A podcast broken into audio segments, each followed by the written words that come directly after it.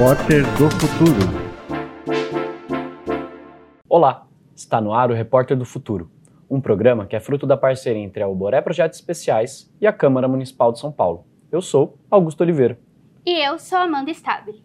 Aqui você assiste as reportagens sobre os principais temas da cidade de São Paulo por meio das lentes de jovens repórteres e também acompanha entrevistas com essas e esses estudantes.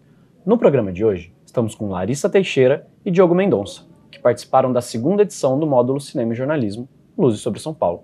Sejam muito bem-vindos. Obrigada. Obrigado. Vocês produziram a reportagem Descentraliza, que fala sobre acesso à cultura na cidade de Tiradentes, na periferia da Zona Leste de São Paulo. Contem pra gente, por que vocês escolheram essa pauta? Bom, é, isso começa com a relação, nós somos quatro pessoas, né? Hoje eu e a Larissa estamos aqui representando, mas a gente tem os nossos colegas, o Rafael e a Letícia. E a Larissa é de Cidade de Tiradentes, o Rafael tem uma proximidade com Cidade de Tiradentes, e a gente teve um processo em que a gente teve um. As pessoas fizeram um brainstorming de pautas assim, escreveram um documento com ideias. Eu achei essa ideia muito boa. É, a gente acabou encontrando a Larissa também, que se juntou ao grupo na verdade, na origem disso, a gente ia falar sobre o Pombas Urbanas, que é um dos grupos que a gente vê surgir ali no documentário, que é um dos grupos que faz a cultura em Cidade Tiradentes, que tem uma história muito bonita e de décadas, assim, né?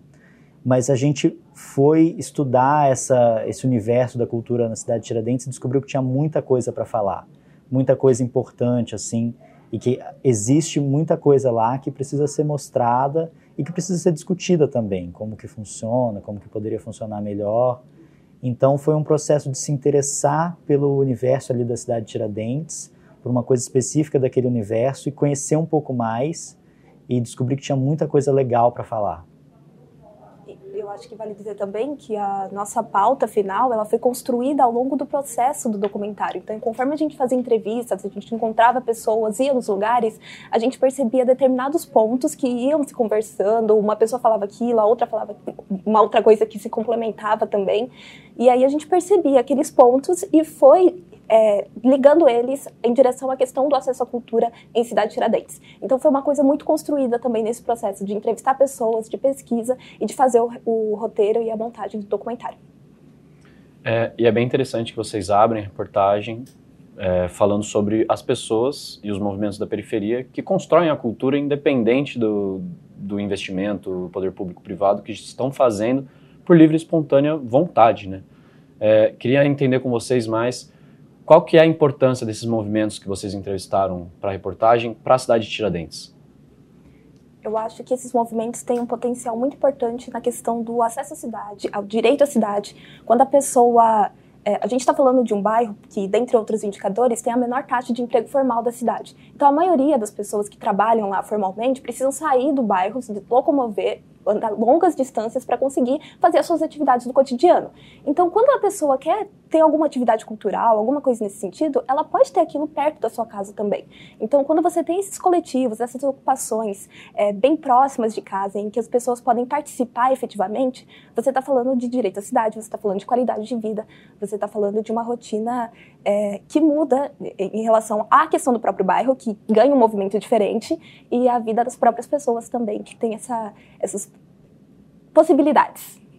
É, a gente quis trazer um ponto que eu acho que é muito importante, e é, isso é parte da ideia que a gente quer dar com o nome também, com Descentraliza, que é isso que você falou.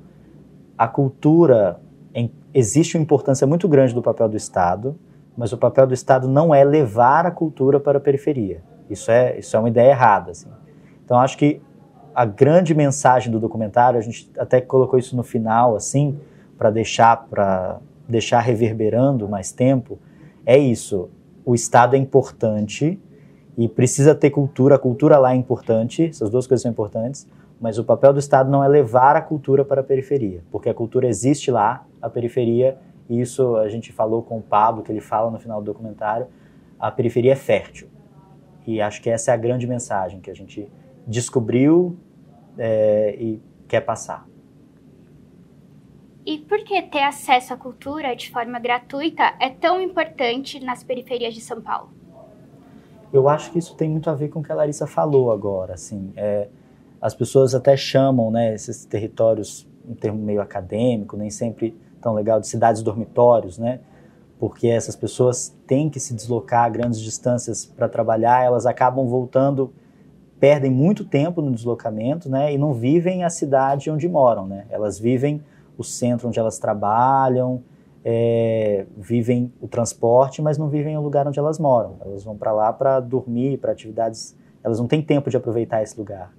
Então, é, a cultura nesses, nessas periferias é uma forma de é, garantir que aquilo seja uma cidade mesmo, assim, porque as, aquelas pessoas têm direito à cidade também.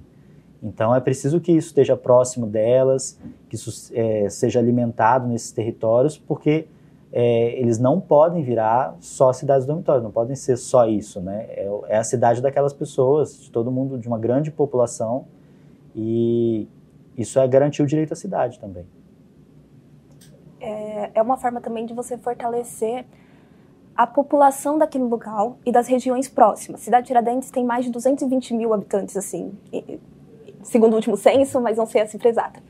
É, então é muita gente para um lugar só. Essas pessoas precisam ter alternativas. A, a, criançada saindo da escola, ela pode ir num centro cultural, aprender música, aprender teatro e enxergar aquele território dela como um local seguro para se fazer isso a Elaine, a, a, vereadora que a gente entrevistou no documentário, ela fala um pouco dessa percepção que as pessoas têm sobre a periferia como um local perigoso, que é uma percepção construída.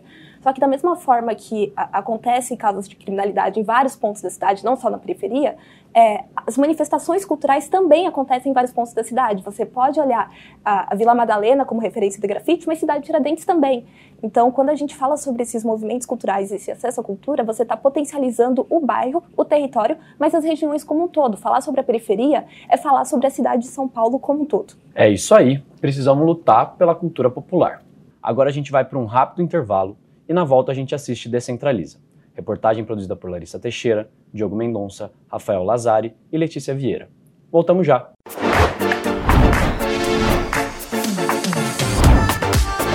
Repórter do Futuro.